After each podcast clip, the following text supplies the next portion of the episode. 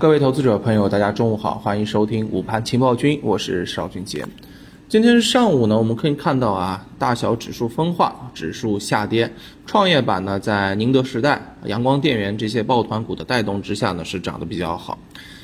个股呢出现了明显的这个下跌，两千七百只个股下跌啊，那么涨的数量呢也是比较少。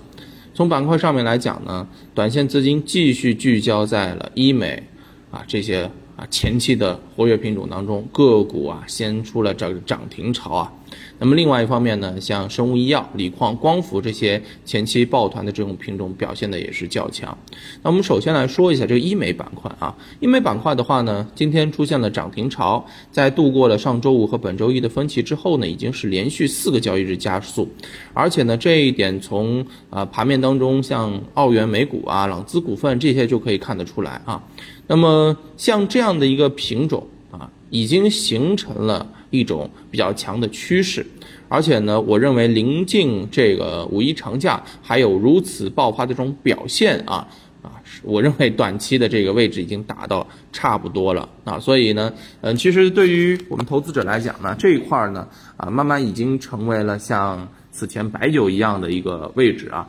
嗯，不是说它后面没有机会，只是说这些品种呢短期涨幅过高了，好吧，不太建议要去加速，您想想看吧。这些品种你在五一回节回来过后，你肯定就要被冷却一下，要不然如果走的这么强之后啊，如果走的这么强啊，我们刚刚之前一直在跟大家讲，叫做一鼓作气再而竭三而衰，对不对？你走这么强之后，你回来这种势头肯定会被断掉，那你何必又在这个时候去进行拉升呢？对不对？更多的是节前啊，对于这个板块一个完美的画上一个啊短时的这种句号啊，会认为我认为更合理一些啊。那么另外一方面呢，你看啊，今天生物医药啊、锂矿、光伏这些前期抱团的品种开始走强了。那么生物医药这个板块呢，我前面跟大家讲过了，现在资金流入的比较明显，对不对？很有可能会成为五一回来之后啊一个新的趋势和方向啊。那么这是有持续性资金流入的一个方向啊，叠加印度情况啊啊，包括疫苗啊等等等等。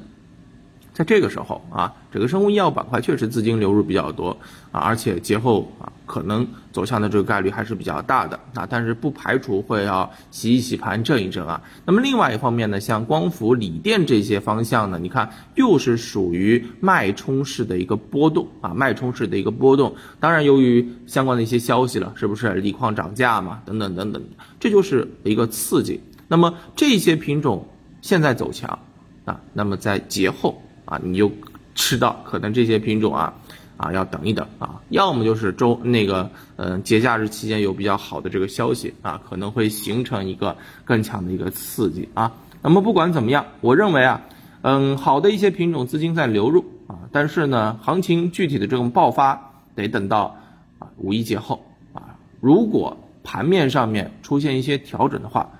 在五一回来之后，也是一个非常合理的这个。情况，因为我一直在跟大家讲嘛，对吧？嗯，市场处在弱势震荡格局当中啊，箱体震荡，下方三千三，上方三千五，现在指数已经在三千五这个位置已经晃了很久了，要突破早突破了，是不是啊？那么在啊五一回来之后，我认为很有可能会先做一波调整，当然这只是指数方向，但是个股板块方面啊，一些嗯好的品种或者说是目前上处低位的高景气的有业绩的啊，该怎么涨还是怎么涨啊，各玩各的。个股分化后面肯定会比较严重，好吧？这就是我对于嗯盘面之后的一个判断。那今天下午呢，我认为啊还是会有这样的一个趋势，因为嗯不太会再用最后半天时间起一些幺蛾子，很有可能啊这个涨跌家数比呀依然是将维持一个啊这个跌多涨少的这么一个迹象，好吧？嗯，今天下午怎么看啊？看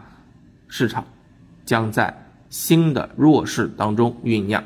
未来的这个机会，好吧？那今天中午就跟大家聊到这儿，感谢大家的收听，我们下午收盘之后再见，拜拜。